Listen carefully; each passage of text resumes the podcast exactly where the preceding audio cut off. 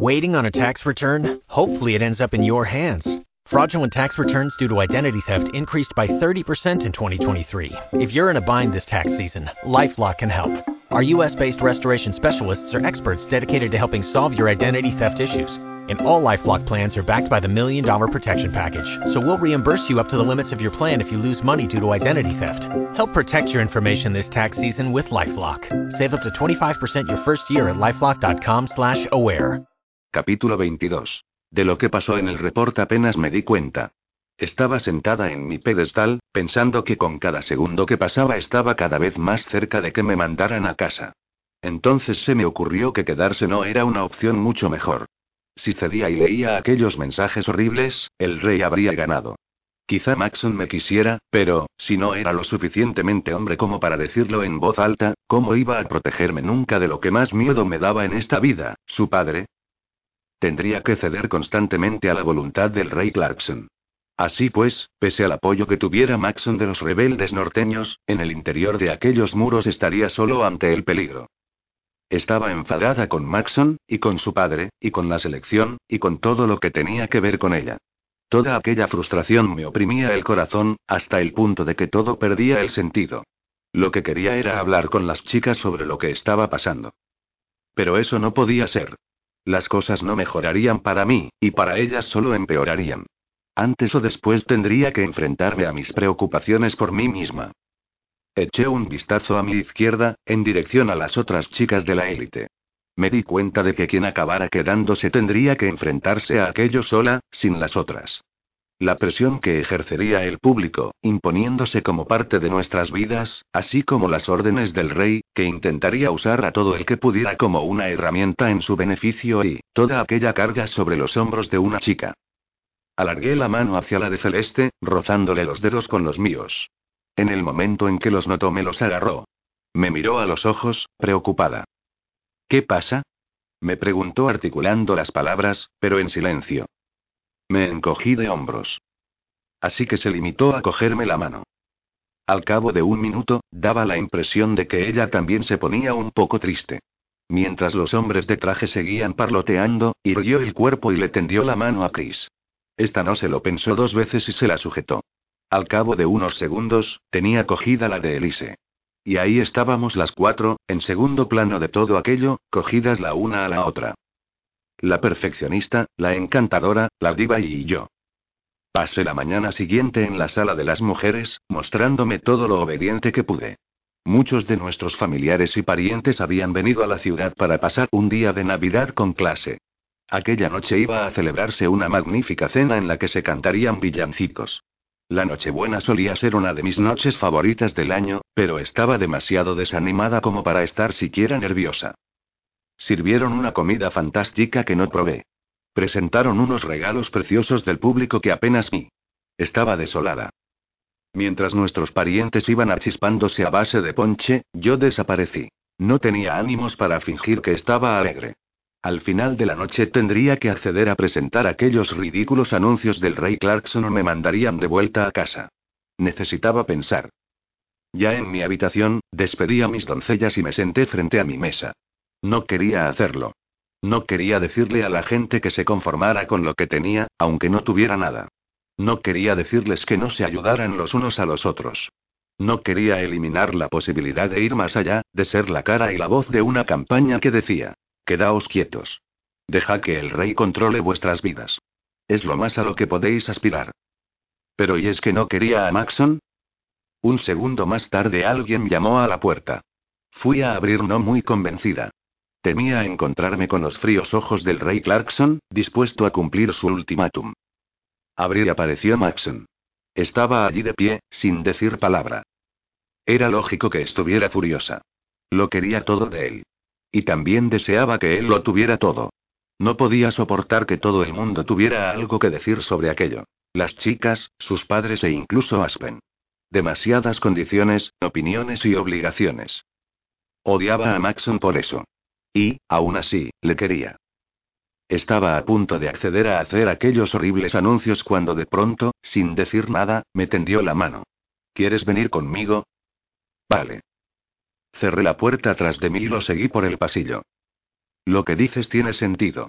Tengo miedo de mostrarme ante vosotras por completo. Tú tienes una parte de mí, Chris tiene otra, etcétera, en función de lo que me parece adecuado para cada una de vosotras. Respecto a ti, siempre me gusta ir a verte, ir a tu habitación. Es como si me colara un poco en tu mundo, como si al hacerlo muchas veces pudiera obtenerlo todo de ti. ¿Tiene sentido lo que digo? Puede ser, dije, mientras subíamos las escaleras. Pero eso no es justo, ni siquiera tiene razón de ser. Una vez me dejaste claro que todas estas habitaciones son nuestras, no vuestras. El caso es que he pensado que ya va siendo hora de que te muestre otra parte de mi mundo, quizá la última que tiene que ver contigo. ¿Cómo? Él asintió mientras nos parábamos frente a una puerta. Mi habitación. ¿De verdad? Solo la ha visto Chris, y fue cosa de un impulso. No lamento habérsela enseñado, pero me parece que eso aceleró demasiado las cosas. Ya sabes lo reservado que puedo llegar a ser. Sí, lo sé. Agarró la manija con los dedos. Quería compartir esto contigo. Creo que ya era hora. No es que sea nada especial, pero es mía. Así que, no sé, quería que la vieras. De acuerdo, dije. Noté que estaba algo avergonzado. Quizá pensaba que estaba dándole más importancia de la que tenía, o que tal vez acabaría por lamentar habérmela enseñado. Respiró hondo y abrió la puerta. Me hizo pasar delante. Era inmensa. Las paredes estaban revestidas de una madera oscura que no me sonaba. En la pared más alejada había un hogar que no parecía usarse nunca. Debía de ser para decorar, porque no parecía que allí hiciera nunca suficiente frío como para justificar que se encendiera fuego. La puerta de su baño estaba abierta. Pude ver una bañera de porcelana sobre las elaboradas baldosas del suelo. Tenía su propia colección de libros y una mesa junto a la chimenea que parecía más bien pensada para cenar que para trabajar. Me pregunté cuántas cenas solitarias habría tomado allí. Cerca de las puertas que daban a su balcón privado había una vitrina llena de pistolas perfectamente alineadas. Se me había olvidado su pasión por la caza. Su cama, también hecha de madera oscura, era inmensa. Me dieron ganas de acercarme a tocarla, para ver si tenía un tacto tan estupendo como sugería la vista. Maxon, aquí podrías meter a todo un equipo de fútbol bromé. Una vez lo intenté. No es tan cómodo como puede parecer. Me giré para darle una bofetada cariñosa, contenta de ver que estaba de buen humor. Fue entonces cuando, detrás de su rostro sonriente, vi las fotografías. Cogí aire, observando la bonita presentación. En la pared, junto a la puerta, había un enorme collage que cubriría una pared entera de mi habitación de casa. No parecía que siguiera ningún orden. Solo eran unas fotografías solapando otras, colocadas allí por puro gusto. Vi fotos que sin duda tenía que haber tomado él mismo, porque eran del palacio, que era donde pasaba la mayor parte del tiempo. Primeros planos de tapices, fotografías del techo para las que habría tenido que echarse en la alfombra, y muchísimas de los jardines. Había otras, quizá de lugares que esperaba ver o que al menos había visitado. Vi un océano tan azul que no parecía real. Había unos cuantos puentes y una estructura con forma de pared que parecía tener kilómetros de largo. Sin embargo, por encima de todo aquello vi mi cara una docena de veces. Estaba la fotografía que me habían tomado para la solicitud de ingreso en la selección, y la que nos habían tomado a los dos para la revista, en la que llevaba aquella banda en la cintura.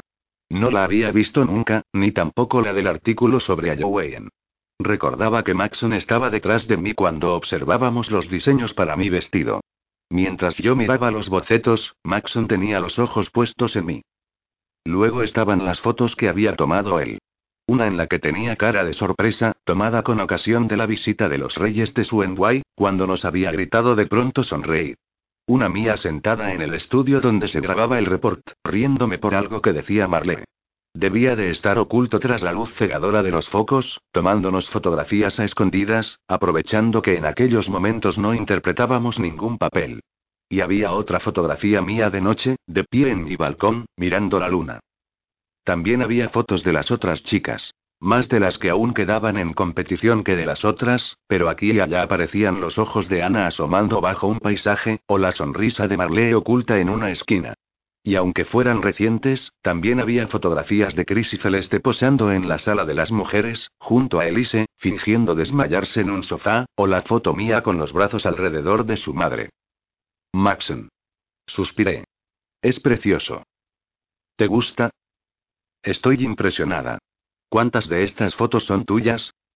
Casi todas, pero algunas como esta dijo, señalando una de las fotografías usadas en las revistas las pedí. Señaló otra. Esta la tomé en el sur de Honduragua. Antes me parecía interesante, pero ahora me pone triste. La imagen mostraba unas chimeneas vertiendo humo al cielo. Quería hacer una fotografía del cielo, pero ahora recuerdo lo mal que olía. Y hay gente que se pasa allí la vida. Es increíble lo absorto que estaba en lo que yo veía. ¿Dónde es esto? Pregunté, señalando un gran muro de ladrillo. En Nueva Asia. Antes era la frontera norte de China. Lo llamaban la Gran Muralla. Creo que en su día era bastante espectacular, pero ahora ha desaparecido casi del todo. Recorre la mitad del país, por el centro de Nueva Asia. Así que fíjate en lo que se han expandido. Vaya. Maxon puso las manos tras la espalda. La verdad es que esperaba que te gustara. Me encanta. Quiero que me hagas uno igual. ¿De verdad? Sí. O que me enseñes a hacerlo. No sabes la de veces que he deseado poder recopilar trocitos de mi vida y ponerlos todos juntos, así. Tengo unas cuantas fotografías rotas de mi familia y la nueva del bebé de mi hermana, pero eso es todo. Incluso había pensado en escribir un diario y tomar nota de las cosas y ahora mismo me da la impresión de que te conozco mucho más. Aquello era la esencia de su vida. Me daba cuenta de las cosas que eran permanentes, como su constante confinamiento en palacio y algunos viajes breves. Pero también había elementos que habían variado. Las chicas y yo estábamos en la pared porque habíamos invadido su mundo. Incluso después de irnos, no desaparecíamos del todo. Me acerqué y le pasé un brazo por la espalda. Él hizo lo mismo. Nos quedamos allí un minuto, asimilando todo aquello. Entonces, de pronto, se me ocurrió algo que debía haber sido una obviedad desde el principio. ¿Maxon? ¿Sí? Si las cosas fueran de otro modo, si no fueras príncipe y pudieras escoger el trabajo que quisieras, ¿sería esto lo que harías? ¿Tomar fotos, quieres decir? Sí. Apenas tuvo que pensárselo un segundo. Por supuesto. Fuera fotografía artística o solo retratos familiares. Haría publicidad, lo que fuera. Me encanta. Creo que ya lo has notado. Sí, lo he notado. Sonreí, satisfecha de saber algo de él. ¿Por qué me lo preguntas? Es que y me acerqué y le miré a los ojos.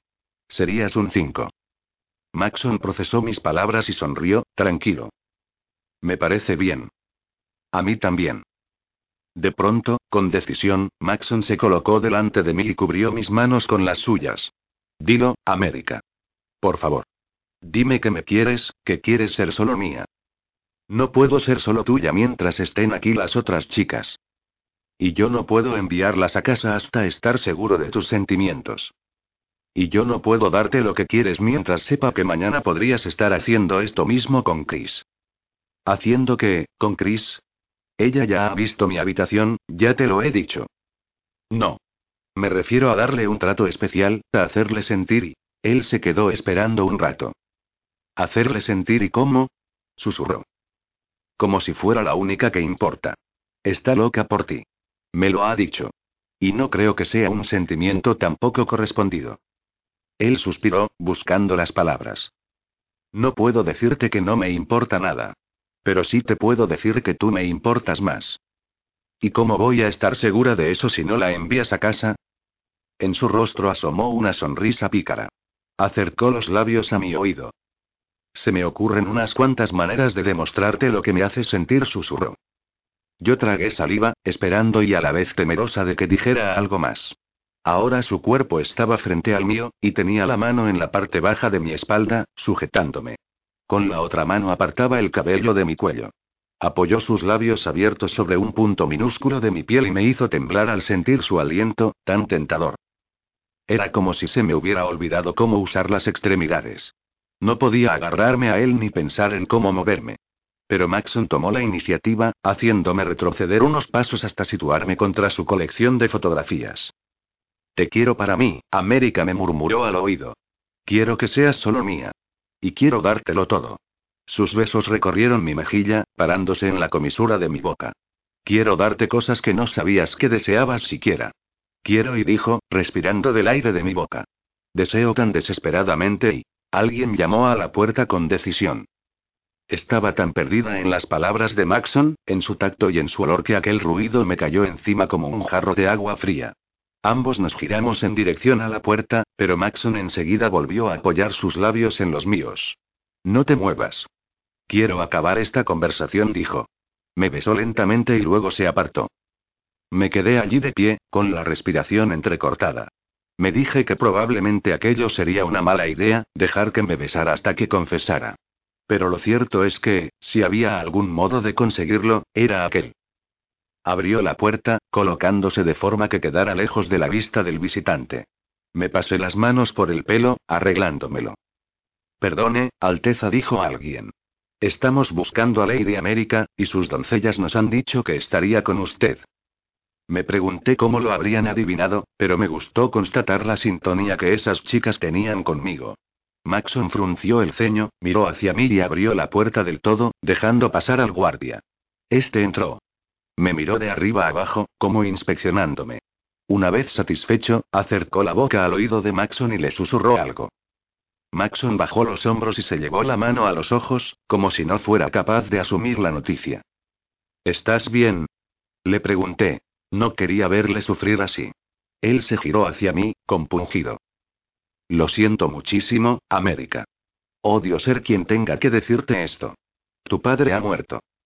Durante unos instantes no entendí muy bien las palabras. Pero, por muchas vueltas que les diera, la conclusión solo podía ser una. Entonces la habitación empezó a dar vueltas.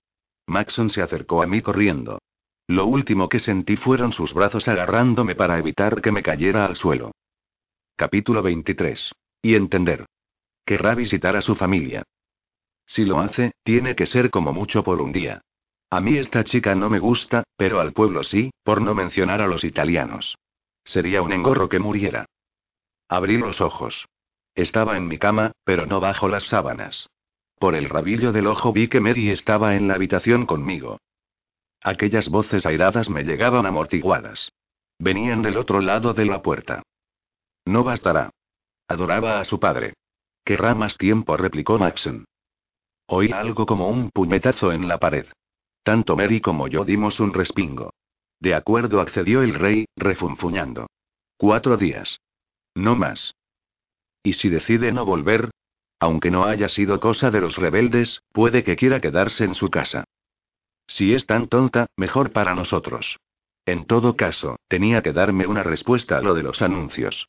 Si no está dispuesta a hacerlo, ya se puede quedar en casa. Me dijo que lo haría.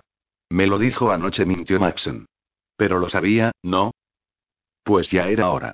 En cuanto vuelva, la llevaremos al estudio. Quiero que estén hechos antes de Año Nuevo, dijo, irritado, a pesar de haber conseguido lo que quería. Hubo un silencio antes de que Maxon se atreviera a hablar. Quiero ir con ella. De ningún modo. exclamó el rey.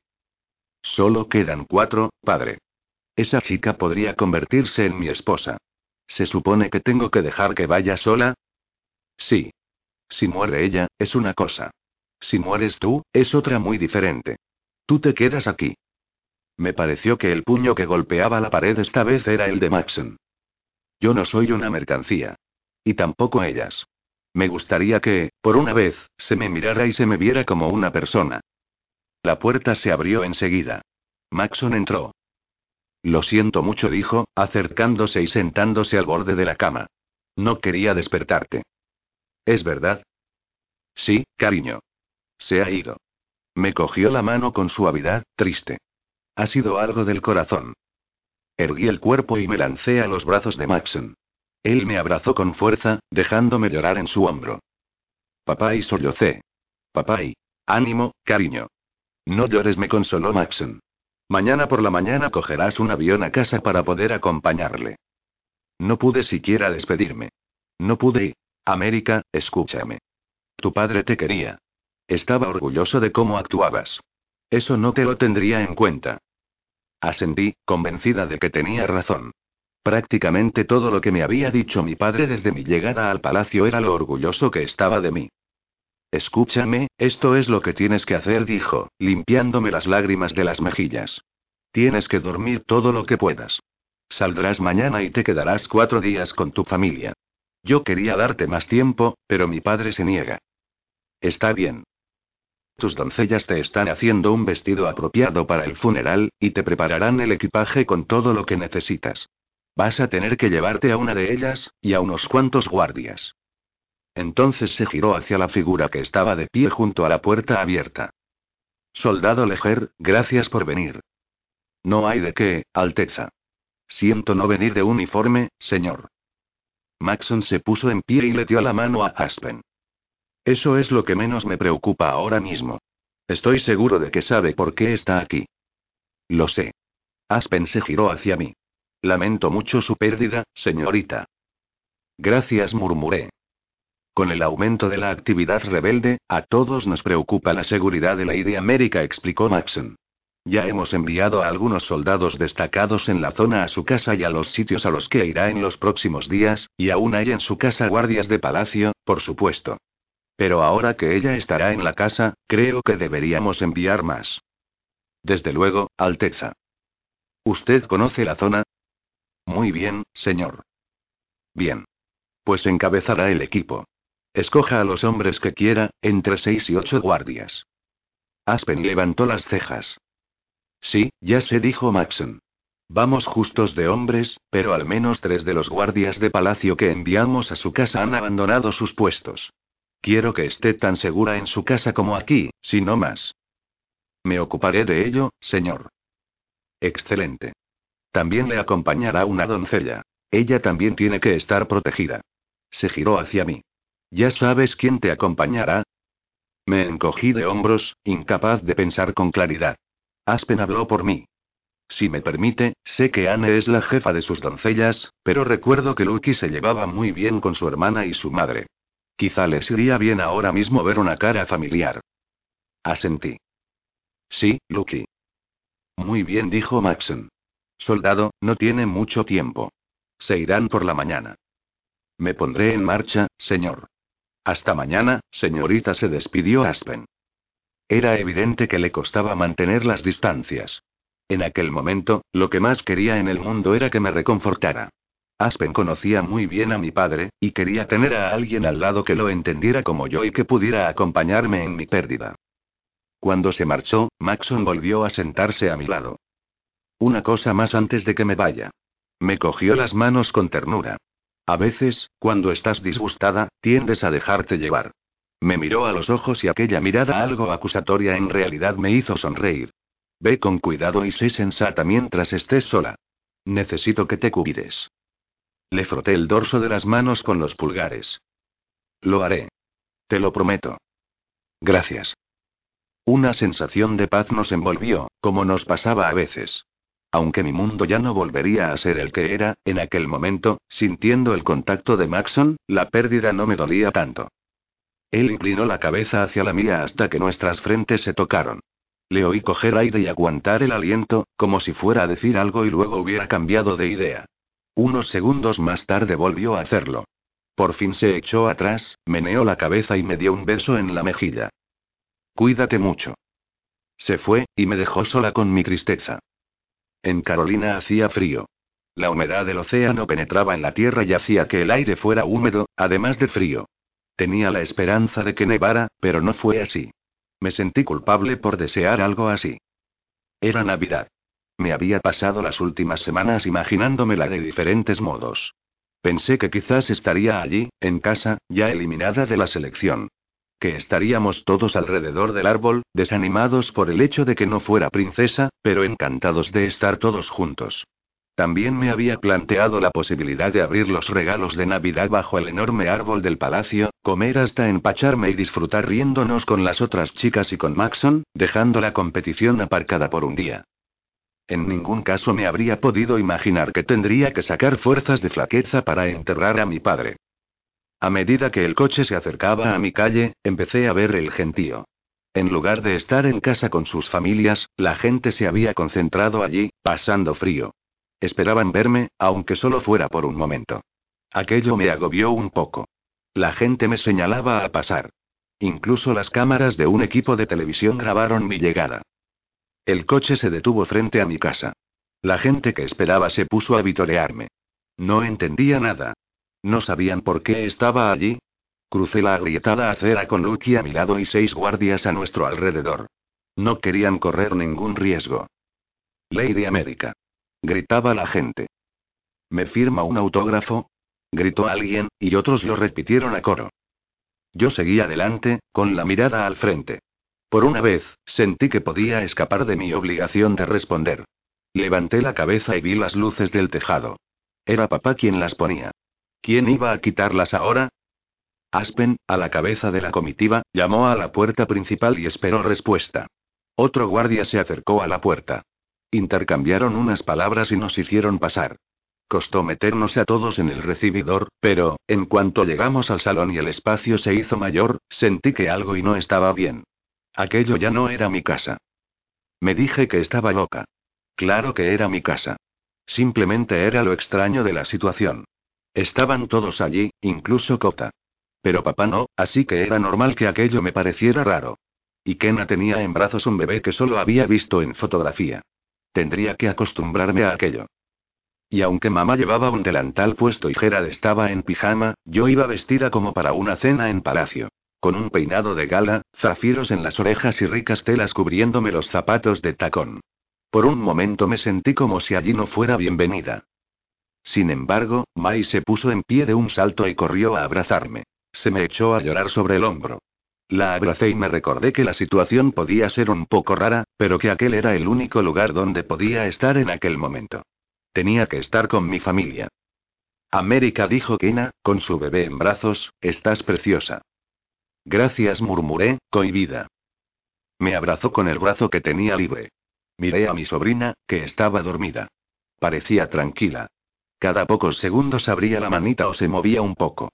Era una imagen increíble. Aspen se aclaró la garganta. Señora Singer, siento mucho su pérdida. Gracias, respondió mamá, con gesto fatigado. Siento que las circunstancias sean estas, pero con Lady América en casa vamos a tener que aplicar medidas de seguridad bastante estrictas, dijo, con tono de autoridad. Tendremos que pedirles a todos que no salgan. Sé que es complicado, pero solo serán unos días. Y hemos buscado un apartamento cercano para los guardias, de modo que las rotaciones sean fáciles. Intentaremos molestarles lo menos posible. James, Kena y Kota, estamos preparados para ir a sus casas a recoger lo que necesiten en cuanto estén listos. Si necesitan tiempo para hacer una lista, no pasa nada. Cuando ustedes nos digan. Esbocé una sonrisa, contenta de ver a Aspen así. Había madurado mucho. Yo no puedo alejarme de mi estudio, dijo Kota. Tengo plazos que cumplir y piezas a medio acabar. Aspen, tan serio como antes, le respondió. Podemos traerle todo lo que necesite al estudio de aquí, ofreció, señalando hacia el garaje adaptado. Haremos los viajes que sean necesarios. Ese sitio es un basurero, murmuró Cota cruzándose de brazos. Muy bien, respondió Aspen con firmeza. La elección es suya. Puede trabajar en el basurero, o arriesgar la vida en su apartamento. Aquella tensión resultaba incómoda, y era innecesaria. Mai, tú puedes dormir conmigo, dijo para interrumpir aquel momento. Kena y James pueden quedarse en tu habitación. Ellos asintieron. Lucky susurré, quiero que estés cerca de nosotras. Puede que tengas que dormir en el suelo, pero te quiero cerca. Ella se irguió, satisfecha. No desearía estar en ningún otro sitio, señorita. ¿Y dónde se supone que voy a dormir yo? Preguntó Cota. Conmigo se ofreció Gerard, aunque no parecía muy contento con la idea. Ni hablar. Protestó Cota. No voy a dormir en una litera con un niño. Cota. Dije, apartándome de mis hermanas y de Lucky. Por mí puedes dormir en el sofá, en el garaje o en la casa del árbol. Pero, si no cambias de actitud, te mandaré de vuelta a tu piso ahora mismo. Podías mostrar un poco de gratitud por la seguridad que te están ofreciendo. Tengo que recordarte que mañana vamos a enterrar a nuestro padre. O paras de protestar, o te vas a casa. Di media vuelta y me fui por el pasillo. No tenía que mirar atrás para saber que Lucky estaría detrás de mí, con la maleta en la mano. Abrí la puerta de mi habitación, esperando que entrara ella también. Cuando el vuelo de su falda ya estaba dentro, cerré la puerta de golpe y solté un suspiro. ¿Me he pasado? Pregunté. Ha estado perfecta respondió ella, encantada. Creo que ya podría ser la princesa, ahora mismo, señorita. Está preparada. Capítulo 24. El día siguiente fue todo como una película desenfocada de vestidos negros y abrazos.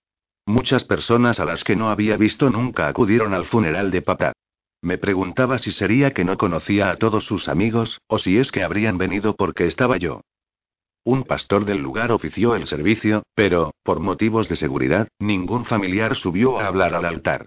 Hubo una recepción mucho más elaborada de lo que nos podríamos haber imaginado. Aunque nadie me lo dijo, estaba segura de que Silvia o alguien del palacio había intervenido para que todo fuera lo más fácil y bonito posible. Por precaución no duró mucho, pero a mí ya me iba bien. Quería despedir a papá del modo menos doloroso posible. Aspen se mantuvo a mi lado en todo momento, y yo agradecí su presencia. Nadie me daba más seguridad que él. No he llorado desde que salí de palacio, le confesé. Pensé que estaría destrozada. Eso viene cuando menos te lo esperas, respondió. Tras la muerte de mi padre estuve unos días desolado, hasta que me di cuenta de que tenía que sacar fuerzas de flaqueza por el bien de los demás. Pero, a veces, cuando pasaba algo y me apetecía contárselo a mi padre, sentía de nuevo una presión en el pecho y me venía abajo. Así que, ¿y soy normal? Sonrió. Eres normal. A mucha de esta gente no la conozco. Todos son de por aquí. Hemos comprobado sus identificaciones. Probablemente hay más de los que cabría esperar por ser tú quien eres, pero creo que tu padre pintó algo para los Amsire, y le vi hablar con el señor Clippings y con Albert Amers por el mercado más de una vez. Es difícil saberlo todo de la gente que te rodea, incluso de aquellos a quienes más quieres. Sentí que aquella frase quería decir algo más de lo que decía, algo a lo que se suponía que tenía que poder responder. Pero, en aquel momento, no podía. Tenemos que acostumbrarnos a esto, dijo. ¿A qué? ¿A que todo sea horrible? No respondió negando con la cabeza. A que la normalidad ya no es la de antes. Todo lo que antes tenía sentido va cambiando. Solté una risa. Sí, claro que cambia. Es evidente. Tenemos que dejar de tener miedo al cambio. Me miró con ojos suplicantes, y no pude evitar preguntarme a qué cambio se refería. Afrontaré el cambio. Pero no hoy. Me separé de él y seguí saludando a extraños, intentando aceptar que no podría hablar ya más con mi padre ni contarle lo confundida que me sentía. Tras el funeral, intentamos animarnos. Quedaban regalos de Navidad por abrir, ya que nadie había tenido ánimo para eso. Por una vez, mamá le dio permiso a Gerard para que jugara a la pelota en casa, y ella se pasó la mayor parte de la tarde junto a Kena y con Astra en brazos.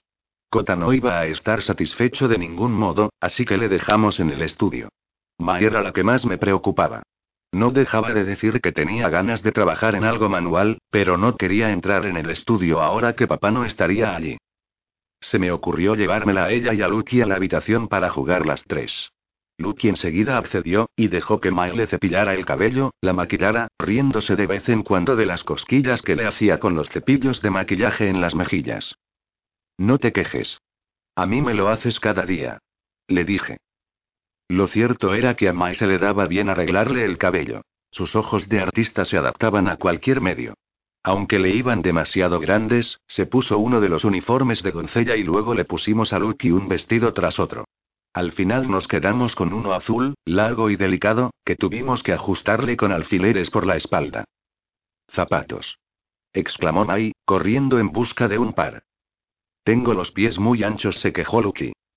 Tonterías, insistió Mai. Lucky obedeció y se sentó en la cama mientras mi hermana le probaba zapatos a su modo. Era cierto que tenía los pies demasiado grandes, pero, a cada intento, al ver las tonterías que hacía Mai, se reía. Era tronchante.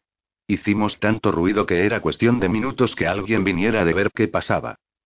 Oímos tres golpes en la puerta y luego la voz de Aspen al otro lado. ¿Todo bien, señorita? Corrí a la puerta y la abrí de par en par.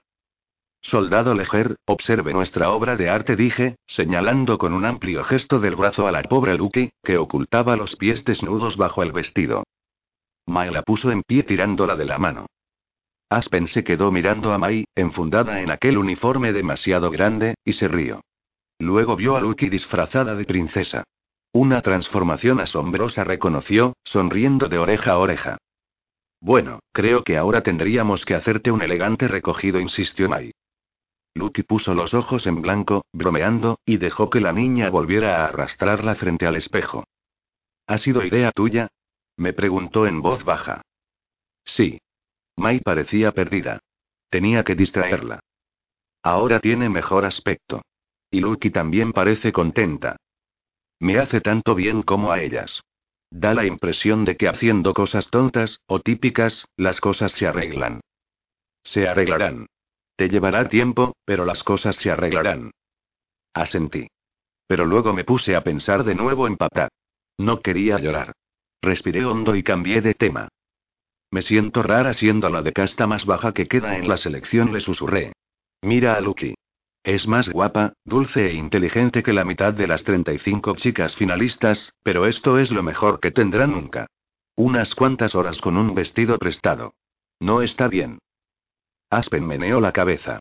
En los últimos meses he tenido ocasión de conocer bastante bien a tus doncellas. Y sí, es cierto, es una chica muy especial. De pronto, recordé una promesa que había realizado. Hablando de doncellas, tengo que hablarte de algo, dije bajando la voz. Ah, ¿sí? Sé que resulta raro, pero tengo que decírtelo igualmente. De acuerdo, respondió Aspen, tragando saliva. Le miré a los ojos, azorada. ¿Te plantearías algo con Ame? Puso una cara extraña, como si al mismo tiempo aquello fuera un alivio y le divirtiera. ¿Anne? susurró incrédulo. ¿Por qué ella? Creo que le gustas. Y es una chica encantadora, respondí, intentando no revelar lo profundos que eran los sentimientos de Anne. Solo quería dejarla en buen lugar. Él negó con la cabeza. Sé que quieres que me plantee la posibilidad de ir con otras chicas, pero no es en absoluto el tipo de chica con la que querría estar. Es demasiado irrígida. Yo pensaba eso de Maxon hasta que llegué a conocerlo, respondí tras encogerme de hombros. Además, creo que lo ha pasado mal en la vida. ¿Y qué? Lucky también lo ha pasado mal y, y mírala, dijo, señalando con un gesto de la cabeza hacia ella, que no dejaba de reír. ¿Te contó cómo acabó en palacio? Aspen asintió. Siempre he odiado las castas, Mer, lo sabes. Pero nunca había oído que las manipularan de ese modo, para conseguir esclavos. Suspiré, contemplando a Maya Lucky, aquel momento furtivo de alegría en medio de tanto dolor. Prepárate para oír cosas que nunca pensabas que oirías, me advirtió Aspen. Me quedé mirándolo, expectante. En realidad, estoy contento de que Maxon te encontrara. Quise decir algo, pero lo que me salió fue más bien una risa entrecortada. Lo sé, lo sé, dijo él, mirando al techo pero sonriendo. Pero no creo que se hubiera planteado nada sobre las castas más bajas de no haber sido por ti. Creo que el simple hecho de que tú estuvieras ahí ha hecho que cambiaran algunas cosas. Nos miramos un momento. Recordé nuestra conversación en la casa del árbol, cuando insistió en que me apuntara a la selección, para que tuviera ocasión de conseguir algo mejor. Aún no sabía si había logrado algo mejor para mí, no lo tenía nada claro, pero la idea de poder llegar a darle algo mejor a todo el pueblo de Illai, aquella posibilidad significaba más de lo que podía expresar con palabras. Estoy orgulloso de ti, América, dijo Aspen, observando a las chicas a través del espejo. Realmente orgulloso. Se dirigió al pasillo, para reemprender su ronda de vigilancia, pero antes añadió. Y tu padre también lo estaría. Capítulo 25. El día siguiente fue como cumplir otra sentencia de arresto domiciliario. De vez en cuando oía crujir el suelo y giraba la cabeza, pensando que papá aparecería saliendo del garaje, con pintura en el pelo, como siempre. Pero saber que aquello no iba a ocurrir no era tan duro cuando oía la voz de Mayo cuando me llegaba el olor de los polvos de talco de Astra. La casa estaba llena, y aquello de momento me bastaba, me reconfortaba. Decidí que Lucky no debía llevar su uniforme mientras estuviera en casa, y pese a sus protestas conseguí que se pusiera algo de mi antigua ropa, que me quedaba demasiado pequeña, pero que aún era grande para Mai. Como mamá estaba ocupada cocinando y sirviendo a todo el mundo, y yo había decidido cambiar de imagen y ponerme algo más sencillo para moverme por casa, la tarea principal de Lucky consistía en jugar con Mai y Gerard, algo que hizo con mucho gusto. Todos estábamos reunidos en el salón, ocupados con nuestras cosas. Yo tenía un libro en las manos y Cota estaba absorto mirando la televisión. Me recordaba a Celeste. Sonreí, segura de que eso sería exactamente lo que ella estaría haciendo en aquel momento. Lucky, Ma y Gerard estaban jugando a las cartas en el suelo, y cada uno de ellos se reía cuando ganaba una ronda. Kenna estaba sentada en el sofá, apoyada en James, y la pequeña Astra, en sus brazos, estaba apurando un biberón. A James se le veía agotado, pero también inmensamente orgulloso con su esposa y su preciosa hija. Era casi como si no hubiera cambiado nada. Entonces, por el rabillo del ojo vi a Aspen vestido de uniforme, vigilando, y recordé que, en realidad, nada volvería a ser lo mismo. Oí a mi madre sorbiéndose la nariz antes de verla aparecer por el pasillo. Me giré y la vi acercándose a nosotros con un puñado de sobres en la mano. ¿Cómo te encuentras, mamá? Le pregunté. Estoy bien. Es que no puedo creer que nos haya dejado. Tragó saliva, haciendo un esfuerzo por no volver a llorar. Era raro. Muchas veces había dudado de su devoción hacia mi padre. Nunca les había sorprendido profesándose las muestras de afecto que sí veía en otras parejas. Incluso Aspen, en nuestros encuentros furtivos, me había dado muchas más muestras de cariño de las que yo le había visto a ella con papá. Era evidente que ahora le preocupaba tener que criar a Mai Gerard sola, o los problemas de dinero que pudieran tener. Su marido había muerto, y no había nada que pudiera arreglar aquello. Cota, ¿podrías apagar la tele un momento? Y Lucky, cariño, ¿puedes llevarte a Mai Gerard a la habitación de América? Tenemos que hablar de algo, dijo en voz baja. Por supuesto, señora, respondió Lucky, y se giró hacia Mai Gerard. Vamos, chicos. Mai no parecía muy contenta al verse excluida de lo que fuera que estuviera pasando, pero decidió no oponerse. No podría decir si era por lo triste que estaba mamá o por devoción a Lucky, pero en cualquier caso me alegré. Cuando se hubieron ido, mamá se dirigió al resto de nosotros. Ya sabéis que papá estaba delicado. Supongo que él ya sabía que no le quedaba mucho tiempo, porque hace tres años se sentó a escribiros estas cartas, a todos vosotros dijo, bajando la mirada hacia los sobres que llevaba en las manos. Hizo que le prometiera que, si le ocurría algo, os las daría. También hay para Ma y Gerard, pero no creo que tengan edad suficiente. No he leído las cartas. Son para vosotros, así que he pensado que sería un buen momento para leerlas. Esta es la de Kena, dijo, entregándole una carta. Cota. Mi hermano se irguió y cogió la suya. Mamá se acercó a mí. Y América. Cogí mi carta, sin saber muy bien si quería abrirla o no. Eran las últimas palabras de mi padre, el adiós que pensaba que me había perdido. Pasé la mano por encima de mi nombre, escrito en el sobre, imaginándome a mi padre pasando la pluma por encima. El punto de la I de mi nombre era una especie de garabato. Sonreí, intentando adivinar qué le habría impulsado a hacerlo, aunque en realidad no importaba. Quizás sabía que necesitaría sonreír. Pero entonces me fijé mejor. Aquella manchita había sido añadida más tarde. La tinta de mi nombre estaba más clara, pero aquel garabato era más oscuro, más fresco que el resto. Di la vuelta al sobre. El sello había sido abierto y pegado de nuevo. Eché la vista hacia Kena y Kota, que estaban absortos en la lectura de sus cartas, lo que quería decir que hasta aquel momento no tenían ni idea de su existencia. Eso significaba que, o mamá mentía y había leído mi carta, o papá había vuelto a abrir la suya una vez cerrada. No necesitaba más para decidirme a descubrir qué me había dejado papá. Separé con cuidado el sello y abrí el sobre. Había una carta en un papel viejo y una nota corta y rápida en un papel blanco más brillante. Quería leer la nota corta, pero tenía miedo de no entenderla si no leía antes la carta. La saqué y leí las palabras de papá a la luz de la ventana. América. Cariño mío, me cuesta incluso empezar esta carta, pues siento que tengo tanto que contarte y aunque quiero a todos mis hijos por igual, tú ocupas un lugar especial en mi corazón. Kenna y Mai se apoyan en tu madre, Kota es muy independiente y Gerard es bastante introvertido, pero tú siempre te has apoyado en mí. Cuando te pelabas las rodillas jugando o los niños más grandes se metían contigo, siempre buscabas mis brazos. Para mí es una satisfacción enorme saber que, al menos para uno de mis hijos, he sido una referencia. Pero aunque no me quisieras como me quieres, sin duda seguiría estando increíblemente orgulloso de ti. Te has convertido en una gran intérprete, y la música de tu violín o la melodía de tu voz cuando cantas por casa son los sonidos más preciosos y encantadores del mundo. Desearía tener un mejor escenario, América. Te mereces mucho más que una tarima en un rincón en alguna fiesta pretenciosa. No pierdo la esperanza de que un día tengas suerte y te conviertas en una revelación. Creo que Kota también puede conseguirlo. Tiene talento en lo que hace. Pero sé que él luchará por ello, y no sé si tú tienes ese instinto batallador. Nunca has sido muy guerrera, como otras personas de castas inferiores. Y ese es otro motivo por el que te quiero. Eres buena, América. Te sorprendería saber lo poco que hay de eso en el mundo. No digo que seas perfecta. He vivido algunos de tus arranques de genio, y sé que no es así. Pero eres amable y no soportas las injusticias. A veces luchas por un reparto justo incluso en casa, sin conformarte con ser la segunda de la lista solo por ser más joven. Y luchas para que Mai y Gerard también obtengan lo que les corresponde. Eres buena y sospecho que ves cosas en este mundo que nadie más ve, ni siquiera yo. Y desearía poder contarte todo lo que yo veo. Mientras les escribía estas cartas a tus hermanos, he sentido la necesidad de darles instrucciones.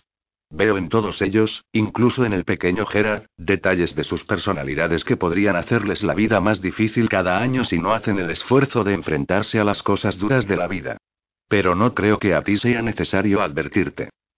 Siento que no dejarás que el mundo te empuje a vivir una vida que no desees. Quizá me equivoque, así que déjame al menos decirte una cosa. Lucha, América. Puede que no quieras luchar por cosas por las que la mayoría lucharía, como el dinero o la fama, pero lucha igualmente.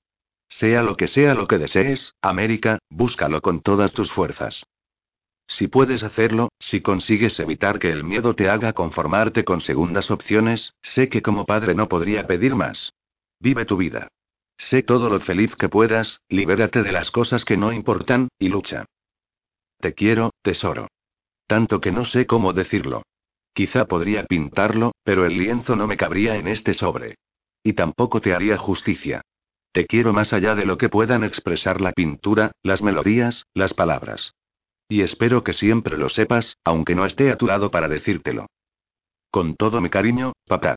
No estaba segura de en qué punto había empezado a llorar, pero me había costado leer la última parte de la carta. Deseaba con todas mis fuerzas haber tenido la ocasión de decirle que le quería tanto como él a mí. Y por un minuto sentí una sensación cálida y plácida. Levanté la vista y vi que Kena también estaba llorando, haciendo esfuerzos por acabar su carta. Kota parecía confuso, repasando su carta una y otra vez. Aparté la mirada y saqué la nota, con la esperanza de que no fuera tan sentida como la carta. No estaba segura de poder aguantar más. América. Lo siento. Cuando te visitamos, fui a tu habitación y encontré el diario de Ilea. No me dijiste que estaba allí. Simplemente me lo imaginé. Si esto te causa algún problema, la culpa es mía. Y estoy seguro de que habrá repercusiones, por ser quien soy yo y por habérselo dicho a quien se lo he dicho. Odio haberte traicionado de este modo, pero cree en mí cuando te digo que lo he hecho con la esperanza de un futuro mejor para ti y para todos los demás. La estrella del norte será la guía que marca el sendero. Que la bondad, el honor y la verdad sean siempre tus compañeros.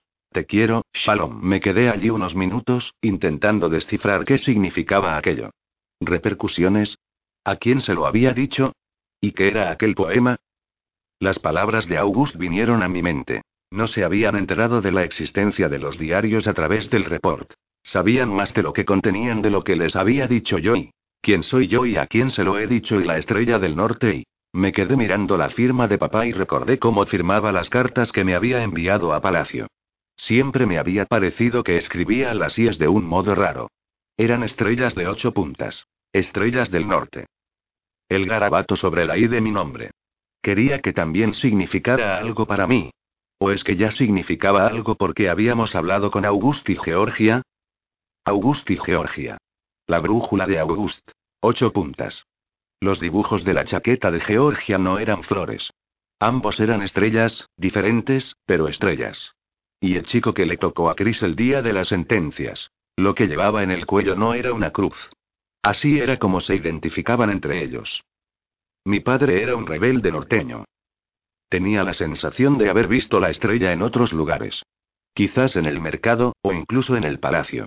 La habría tenido ante mis ojos durante años sin darme cuenta. Levanté la mirada, sin poder reaccionar. Aspen estaba allí, con los ojos llenos de preguntas que no podía formular. Mi padre era un rebelde.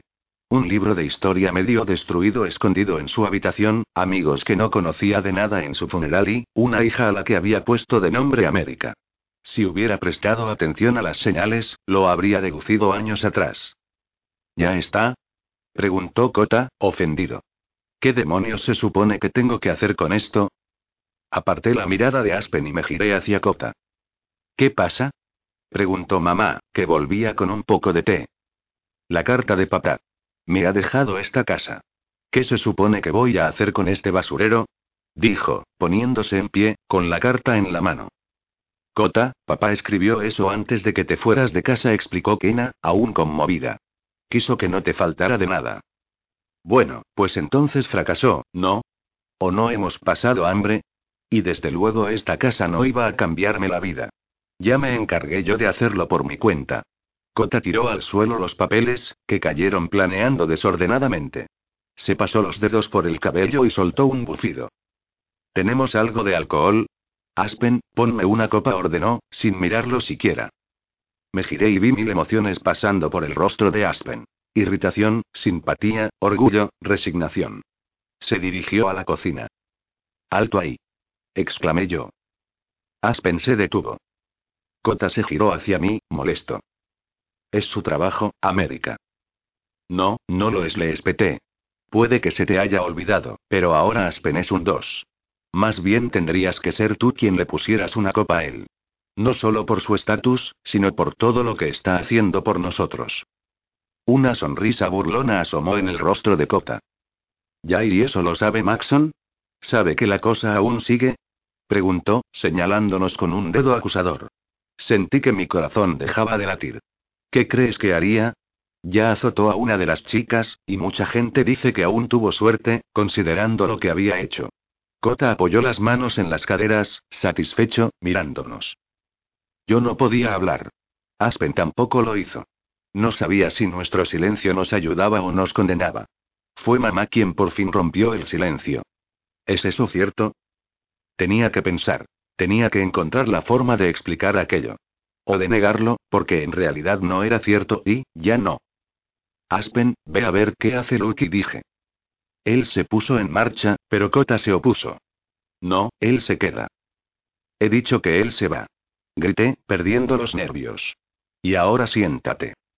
El tono de mi voz sorprendió a todo el mundo.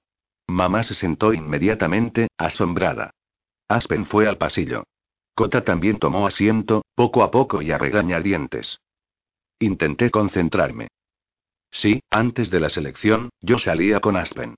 Teníamos pensado decírselo a todo el mundo cuando hubiéramos ahorrado suficiente dinero para casarnos. Antes de marcharme, cortamos, y luego conocí a Maxon. Maxon es importante para mí, y aunque Aspen pasa mucho tiempo cerca, no hay nada entre nosotros. Ya no, añadí mentalmente. Entonces me giré hacia Cota. Si te crees, aunque solo sea por un segundo, que puedes tergiversar mi pasado y convertirlo en algo con lo que hacerme chantaje, piénsatelo dos veces. Una vez me preguntaste si le había hablado a Maxon de ti, y lo hice. Sabe exactamente lo desalmado e ingrato que eres. Cota apretó los labios, dispuesto a replicar. Pero me adelanté. Y deberías saber que me adora, añadí con decisión. Si te crees que te va a creer a ti antes que a mí, puede que te sorprenda lo rápido que puedo conseguir que te den con una vara en las manos. ¿Quieres ponerme a prueba? Él apretó los puños, debatiéndose. Si le lastimaban las manos, sería el fin de su carrera profesional. Muy bien, dije. Y si te oigo decirle una palabra desagradable más sobre papá, puede que lo haga de todos modos. Has tenido una suerte increíble de tener un padre que te quisiera tanto. Te dejó la casa. Podía haberse desdicho después de que te fueras, pero no lo hizo. Aún tenía esperanzas puestas en ti, que es más de lo que puedo decir yo. Salí de allí a toda prisa, me dirigí a mi habitación y cerré de un portazo. Se me había olvidado que Gerard, May, Lucky y Aspen estarían allí esperándome. ¿Salías con Aspen? Me preguntó May. Solté un soplido. Hablabas bastante alto, aclaró Aspen. Miré a Lucky. Había lágrimas en sus ojos. No quería hacerle guardar otro secreto, y estaba claro que le dolía pensar en ello. Era tan honesta y leal que no podía pedirle que escogiera entre yo y la familia a la que había jurado servir. Se lo diré a Maxon cuando volvamos, le dije a Aspen. Pensé que estaba protegiéndote, que me estaba protegiendo a mí, pero lo único que he hecho es mentir. Y si Cota lo sabe, puede que lo sepa más gente. Quiero ser yo quien se lo diga. Capítulo 26. Me pasé el resto del día escondida en mi habitación. No quería ver el rostro acusador de Kota ni enfrentarme a las preguntas de mamá. Lo peor era Lucky. Estaba muy triste porque le había ocultado aquel secreto. No quería siquiera que me atendiera. Estaba mejor ayudando a mamá en lo que pudiera o jugando con Mai. En cualquier caso, tenía demasiadas cosas en las que pensar era mejor que no estuviera a mi lado. No dejaba de pensar en lo que le diría a Maxon, buscando la mejor manera posible de contarle la verdad. ¿Debería omitir todo lo que Aspen y yo habíamos hecho en el palacio? Y si lo hacía y él preguntaba, ¿no sería peor que si lo admitía de buenas a primeras? Al mismo tiempo me distraía pensando en papá, preguntándome lo que había dicho y hecho durante años. ¿Serían rebeldes todas aquellas personas desconocidas en su funeral? ¿Era posible que hubiera tantos? ¿Debería contarle aquello también a Maxon? ¿Me querría igualmente, aunque mi familia estuviera vinculada con los rebeldes?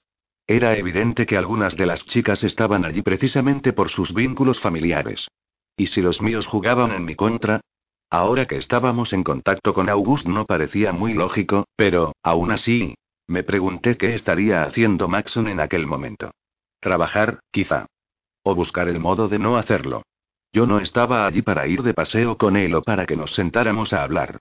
Me preguntaba si Chris estaría ocupando mi lugar. Me tapé los ojos, intentando pensar. ¿Cómo se suponía que iba a superar todo aquello? Alguien llamó a mi puerta. Ya no sabía si las cosas podían mejorar o empeorar, pero en todo caso di permiso a quien fuera para que entrara. Era Kena. Por primera vez desde que llegué, la vi sin Astra. ¿Estás bien? Negué con la cabeza y unas lágrimas corrieron por mis mejillas. Ella se acercó y se sentó a mi lado, en la cama, pasándome un brazo por la espalda. Echo de menos a papá. Su carta era tan Lo sé, dijo ella. Cuando estaba aquí, apenas hablaba. Pero nos ha dejado todas esas palabras. En parte me alegro. No sé si lo recordaría todo, si no lo hubiera dejado por escrito. Sí. Ahí tenía la respuesta a una de las preguntas que no me atrevía a hacer. Nadie sabía que papá era un rebelde. Así que ¿y tú y Aspen? Se acabó. Te lo juro. Te creo. Cuando sales en la tele, tendrías que ver cómo miras a Maxon. Incluso esa otra chica, Celeste. Dijo poniendo los ojos en blanco. Sonreí. Intenta que parezca que está enamorada de él, pero se ve que no es real. O al menos no es tan real como ella desearía. No tienes ni idea de la razón que tienes en eso. Suspiré. Me preguntaba cuánto tiempo llevabais y con Aspen, quiero decir. Dos años. Empezó después de que tú te casaras y Cota se fuera. Nos encontrábamos en la casa del árbol una vez por semana, más o menos. Estábamos ahorrando para casarnos. Entonces estabas enamorada. Tendría que haber sido capaz de responder inmediatamente, decirle que no tenía dudas sobre cómo le quería. Pero en aquel momento no me parecía que fuera así. Lo sería, pero el tiempo y la distancia hacían que no lo pareciera. Creo que sí. Pero no me parece y... ¿No te parece igual que con Maxon? Meneé la cabeza. Ahora me parece rarísimo. Durante mucho tiempo, Aspen era la única persona con la que me podía imaginar. Estaba dispuesta a ser una seis. Y ahora y... ¿Y ahora estás a cinco minutos de ser la nueva princesa? Dijo, con una solemnidad que me hizo reírme con ella de lo drásticamente que había cambiado mi vida. Gracias. Para eso son las hermanas. La miré a los ojos y vi que aquello le dolía un poco. Siento no habértelo contado antes. Me lo estás contando ahora. No es porque no confiara en ti. Supongo que el mismo hecho de que fuera un secreto lo hacía más especial, dije, y al decirlo en voz alta me di cuenta de que eso era lo que pasaba. Sí, sentía algo por él, pero había otras cosas a nuestro alrededor que hacían que Aspen resultara mucho más atractivo. El secreto, la urgencia del contacto, la idea de tener un objetivo que alcanzar. Lo entiendo, América. De verdad. Lo que espero es que no pensaras que estabas obligada a mantenerlo en secreto. Porque puedes contar conmigo. Solté aire. Me dio la impresión de que muchas de mis preocupaciones se iban con aquel soplo. Por lo menos por un momento, con la cabeza en el hombro de Kena, sentí que era agradable poder pensar. ¿Y no queda nada entre Aspen y tú? ¿Qué siente él por ti? Suspiré, levantando la cabeza. No deja de repetirme que quiere decirme algo, algo sobre lo mucho que me ha querido siempre. Y yo sé que debería decirle que eso ya no importa y que quiero a Maxon, pero y. Pero y. ¿Y si Maxon elige a otra? Me quedaría sin nada. Al menos si Aspen piensa que aún tenemos una oportunidad, podríamos intentarlo cuando todo acabara. ¿Estás usando a Aspen como red de seguridad? Me preguntó con los ojos bien abiertos. Hundí la cabeza entre las manos. Lo sé, lo sé. Es horrible, ¿no? América, eso no es digno de ti. Y, si alguna vez le has querido, tienes que decirle la verdad, igual que necesitas contársela a Maxon. Llamaron de nuevo a la puerta. Adelante. Me ruboricé un poco al ver a Aspen en el umbral. Lucky, abatida, estaba justo detrás. Tienes que vestirte y hacer el equipaje, anunció. ¿Pasa algo? Me puse en pie, tensa. Lo único que sé es que Maxon quiere que vuelvas a palacio inmediatamente. Suspiré, confusa. Se suponía que iba a disponer de un día más. Kena me rodeó con el brazo otra vez y me dio un suave abrazo antes de volver al salón. Aspen salió de la habitación. Lucky se limitó a coger su uniforme y se dirigió al baño para cambiarse, cerrando la puerta tras ella. De nuevo sola, pensé en todo aquello. Kena tenía razón. Ya sabía lo que sentía por Maxon, e iba siendo hora de hacer lo que papá me había dicho que hiciera, lo que debía haber hecho desde el principio. Luchar. Y primero debía hacer lo que me parecía más duro. Hablar con Maxon. Después de aquello, cualquiera que fuera el resultado, ya pensaría en qué decirle a Aspen. Había ocurrido tan poco a poco que había tardado un tiempo en darme cuenta de lo mucho que habíamos cambiado. Pero hacía semanas que lo sabía, y seguía sin decírselo a nadie. Debía hacer lo correcto y hablar con Maxon. Tenía que dejar que Aspen siguiera con su vida. Hurgué en mi maleta, buscando el bulto que había en el fondo. Cuando lo encontré, envuelto en tela, lo desenvolví y saqué el frasco. El céntimo ya no estaba tan solo, ahora que también estaba ahí la pulsera y pero eso no importaba. Cogí el frasco y lo puse en el alféizar, donde debía haberlo dejado mucho tiempo atrás. Me pasé la mayor parte del trayecto en avión repasando mi confesión a Maxon. La idea me aterraba, pero si no le contaba la verdad no podríamos avanzar. Separé la espalda de mi cómodo asiento y miré hacia la parte trasera del avión. Aspen y Lucky estaban sentados uno a cada lado del pasillo, en una de las primeras filas, enfrascados en una conversación. Ella aún parecía disgustada, y parecía estar dándole a Aspen ciertas instrucciones. Él prestaba atención, asintiendo. Ella se retiró a su asiento, y Aspen se puso en pie. Yo volví a recostarme, con la esperanza de que no me hubieran visto. Fingí estar muy interesada en mi libro hasta que se acercó. El piloto dice que falta una hora más o menos, me informó. De acuerdo, bien. Siento lo que ha pasado con Kota, dijo, tras unos segundos de vacilación. No tienes que disculparte. Es mala persona, sin más. No, sí que tengo que hacerlo. Hace unos años se metió conmigo, acusándome de estar colado por ti, y yo le dije que no, pero creo que se me notó. Debe de haber estado atento a cada detalle desde entonces. Tendría que haber ido con más cuidado. Tendría que ir. Aspen. ¿Sí? No pasa nada. Voy a contarle la verdad a Maxon, y voy a aceptar la responsabilidad. Tú tienes una familia que depende de ti. Si te pasara algo y, Mer, tú me has intentado mantener al margen y yo he sido demasiado tozudo como para escucharte. Es culpa mía. No, no lo es. Aspen tomó aire. Escucha y necesito contarte algo. Sé que va a ser difícil, pero necesito que lo sepas. Cuando te dije que siempre te querría, lo decía de verdad. Y... Para le rogué. Sabía que tenía que contarle la verdad, pero no me veía capaz de afrontar dos confesiones a la vez. Ahora mismo no puedo enfrentarme a esto. Todo mi mundo acaba de venirse abajo, y estoy a punto de hacer algo que me aterra. Por favor, déjalo para otro momento. Aspen no parecía muy contento con aquella decisión, pero, aún así, la respetó. Como desee, señorita dijo. Se alejó y yo me sentía aún peor. Capítulo 27. La entrada al palacio fue impecable, como cabía esperar. Una criada que no había visto nunca se presentó para cogerme el abrigo. Aspen estaba junto a otro guardia, explicándole que presentaría un informe completo del viaje por la mañana. Fui hacia las escaleras, pero otra criada vino a mi encuentro. ¿No quiere ir a la recepción, señorita? ¿Perdón? ¿Es que iban a darme una fiesta de bienvenida o algo así? En la sala de las mujeres, señorita.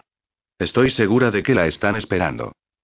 Aquello no resolvía mis dudas, pero volví a bajar los escalones y me dirigí a la sala de las mujeres. Recorrer aquellos pasillos tan familiares me reconfortó más de lo que había podido imaginar.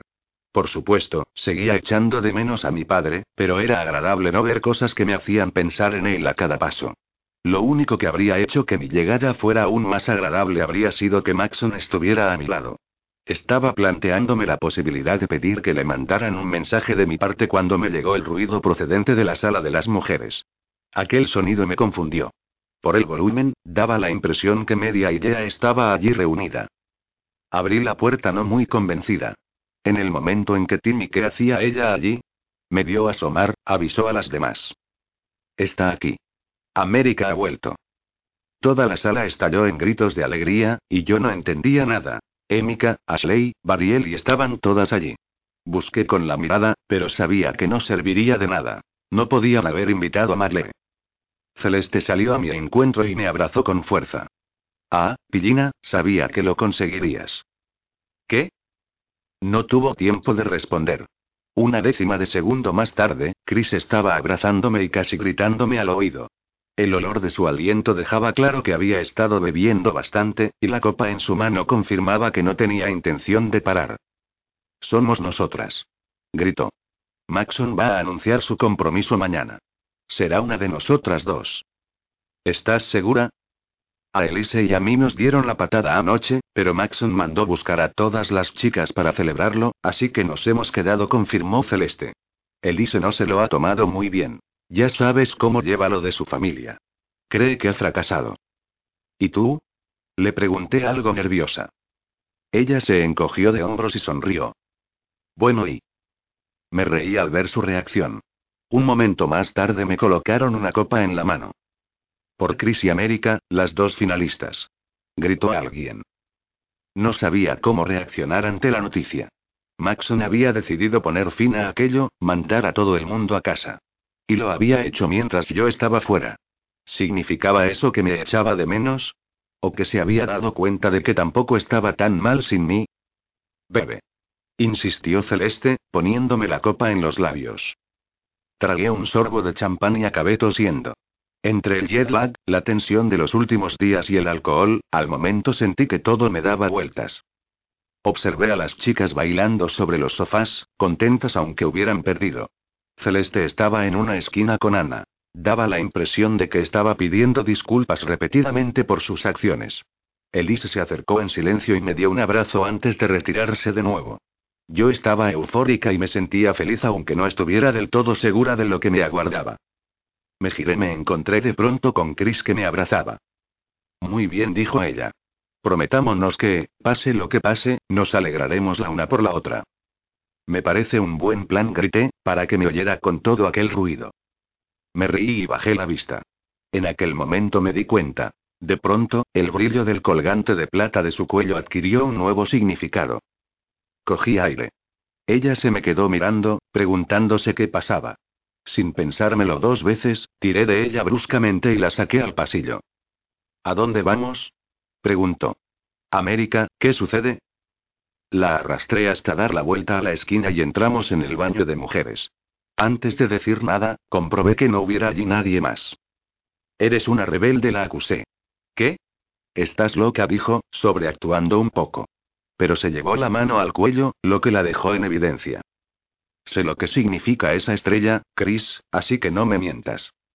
Tras una pausa calculada, suspiró. No he hecho nada ilegal. No estoy organizando protestas en ningún sitio. Solo apoyo la causa. Muy bien. Pero ¿hasta qué punto participas en la selección por amor a Maxon y hasta qué punto es para que podáis colocar a uno de los vuestros en el trono? Calló por un momento, buscando las palabras. Apretó los dientes, se dirigió a la puerta y cerró el pestillo. Si quieres saberlo y, sí. A mí me presentaron al rey como una opción. Estoy segura de que ya te habrás dado cuenta de que la elección de las candidatas estaba amañada. Asentí. El rey no sabía, y aún no sabe, cuántas norteñas habían pasado la primera criba. Yo fui la única que la superó. Al principio me dediqué por completo a mi causa. No entendía a Maxon, y no parecía que él me quisiera en absoluto. Pero luego empecé a conocerle, y me entristeció mucho ver que no tenía interés en mí. Después de que Marley se fuera y tú perdieras influencia sobre él, lo vi de una manera completamente diferente. Pensarás que mis motivos para venir aquí no eran los apropiados, y quizá tengas razón. Pero ahora todo ha cambiado. Quiero a Maxon, y voy a seguir luchando por él. Podemos hacer grandes cosas juntos. Así que, si estás pensando en hacerme chantaje o delatarme, olvídalo. No voy a retirarme. ¿Me entiendes? Chris nunca había hablado con tanta vehemencia. No sabía si aquello se debía a la convicción que sentía respecto a lo que decía o a la cantidad de champán que había bebido. En aquel momento estaba tan agresiva que no sabía muy bien qué decirle. Habría querido decirle que Maxon y yo también podríamos hacer grandes cosas, que probablemente ya habíamos hecho más de lo que ella se podía imaginar. Pero no era el momento de pavonearse. Además, ella y yo teníamos mucho en común. Yo estaba allí por mi familia. Ella por algo que también podía considerarse su familia. Aquello era lo que nos había traído hasta la puerta del palacio y nos había abierto el corazón de Maxon. ¿De qué serviría ahora enfrentarse? Interpretó mi silencio como un acuerdo tácito y se relajó.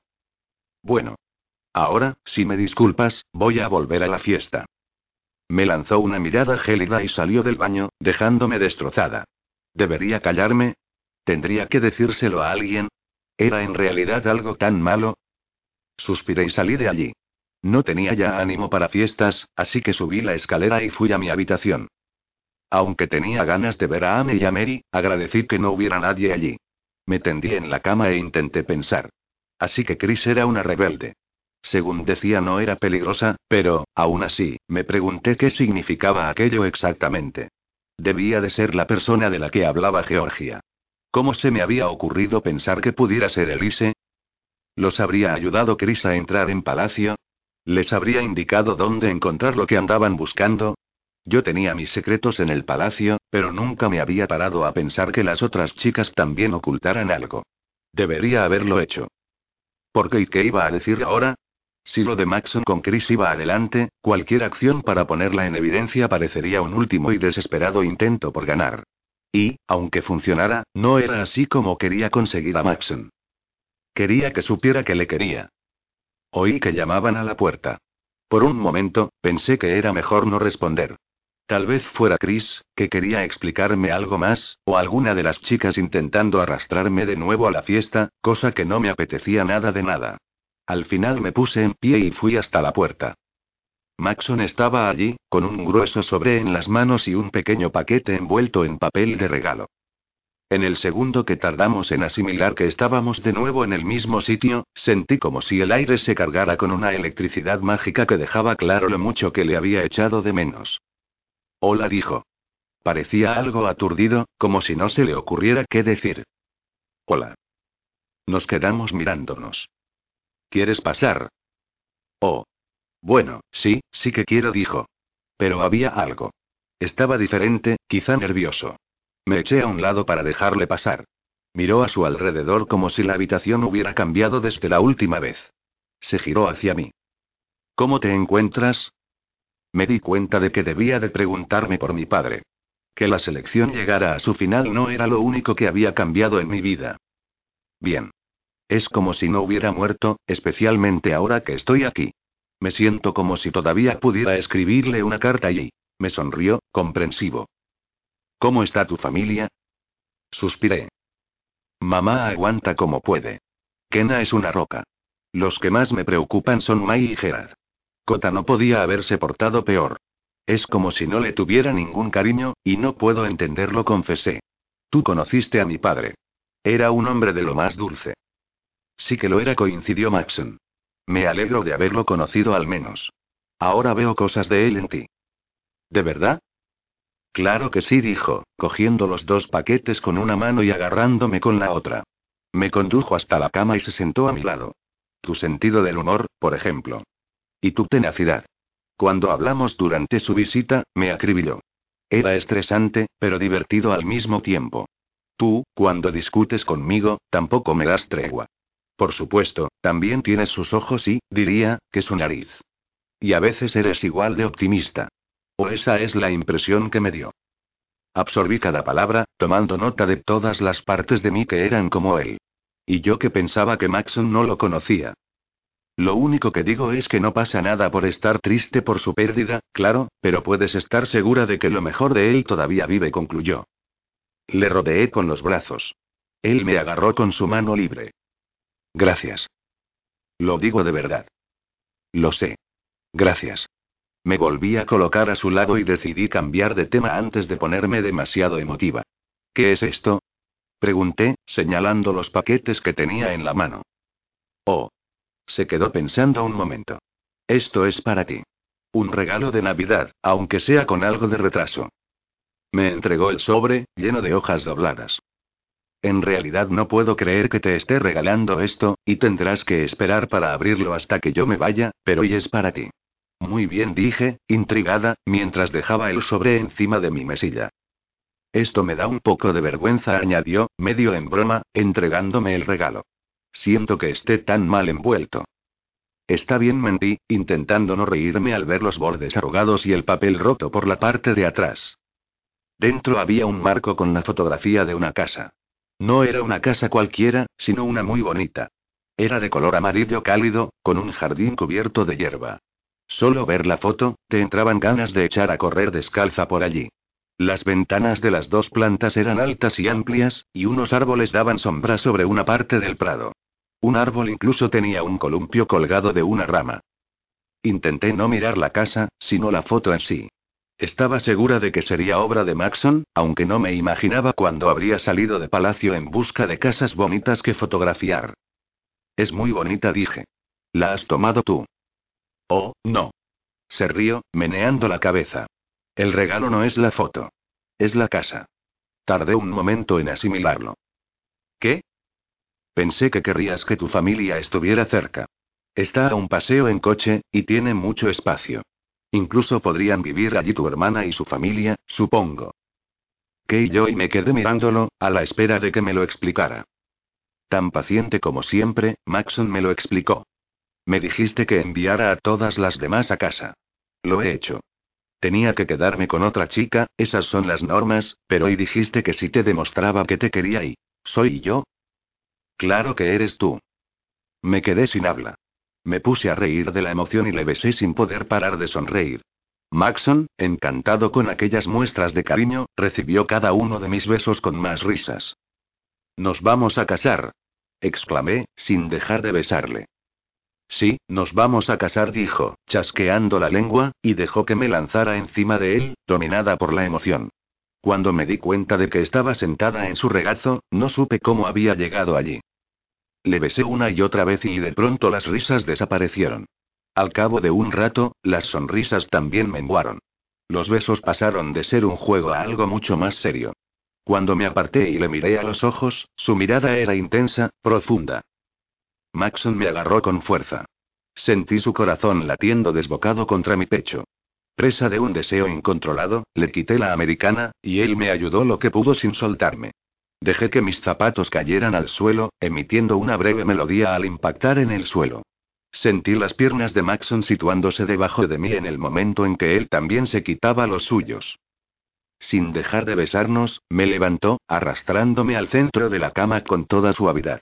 Sus labios recorrieron mi cuello mientras yo le aflojaba la corbata, que acabó cerca de nuestros zapatos. Está usted rompiendo un montón de reglas, señorita Singer. Tú eres el príncipe. Puedes perdonarme. Él soltó una risita traviesa, pasando los labios por mi garganta, mi oreja, mi mejilla. Le desabotoné la camisa como pude. Él me ayudó con el último tramo, irguiendo la espalda para poder quitársela y apartarla. La última vez que le había visto sin camisa no había podido fijarme mucho debido a las circunstancias. Pero ahora y. Deslicé mis dedos sobre la piel de su vientre, admirando su musculatura. Cuando mi mano llegó a la altura de su cinturón, lo agarré y tiré de Maxon hacia mí. Él no puso ninguna resistencia y trepó con la mano por mi muslo, donde la apoyó, bajo las capas de tela de mi vestido. Me estaba volviendo loca. Quería mucho más de él, y me moría por saber si me lo daría. Sin pensarlo siquiera, le rodeé con mis brazos y le pasé los dedos por la espalda. De pronto dejó de besarme y se echó atrás para mirarme a los ojos. ¿Qué pasa? Susurré, temiéndome que se rompiera el encanto. ¿Te resulta desagradable? Me preguntó, nervioso. ¿Qué quieres decir? Mi espalda. Le pasé una mano por la mejilla, mirándole directamente a los ojos. No quería que tuviera dudas de cómo me sentía. Maxon, algunas de esas cicatrices acabaron en tu espalda para que no las tuviera yo en la mía, y solo hacen que te quiera más. Por un momento dejó de respirar. ¿Qué es lo que has dicho? Sonreí. Que te quiero. Una vez más, por favor. Solo y. Cogí sus manos con las mías. Maxon Schreave, te quiero. Te quiero. Y yo te quiero a ti, América Singer. Te quiero con toda mi alma. Me besó de nuevo y yo deslicé las manos por su espalda, y esta vez no se detuvo. Pasó las manos por debajo de mí, y sentí sus dedos jugueteando con la parte de atrás de mi vestido. ¿Cuántos botones tiene esta cosa del demonio? Lo sé. Es sí. Maxon irguió la espalda y apoyó las manos en el escote de mi vestido. Con un tirón decidido, lo rompió por delante, dejando a la vista la combinación. Se produjo un silencio tenso mientras Maxon asimilaba lo que estaba viendo. Lentamente, sus ojos volvieron a fijarse en los míos. Sin apartar la vista, yo también erguí la espalda y me quité las mangas del vestido. Me costó un poco desembarazarme de todo aquello. Cuando acabé, Maxon y yo estábamos de rodillas sobre la cama. Mi pecho, apenas tapado, estaba en contacto con el suyo, y nos besamos lentamente. Habría querido pasar la noche con él, sin dormir, explorando aquella nueva sensación que habíamos descubierto. Era como si el resto del mundo hubiera desaparecido y hasta que oímos un golpe en el pasillo. Maxon se quedó mirando la puerta, esperando que se abriera de golpe en cualquier momento. Estaba tenso, más asustado de lo que le había visto nunca. No es él, susurré. Probablemente será una de las chicas trastabillando de camino a su habitación, o una doncella limpiando algo. No pasa nada. Por fin soltó el aire que tenía en los pulmones y volvió a dejarse caer en la cama. Se echó un brazo a la frente, tapándose los ojos, frustrado, agotado, o quizás ambas cosas. No puedo, América. Así no. Pero si no pasa nada, Maxon. Aquí estamos seguros. Me tumbé a su lado, acurrucándome contra su hombro. Él sacudió la cabeza. Quiero estar contigo en cuerpo y alma. Te lo mereces. Y ahora mismo no puedo, respondió, mirándome. Lo siento.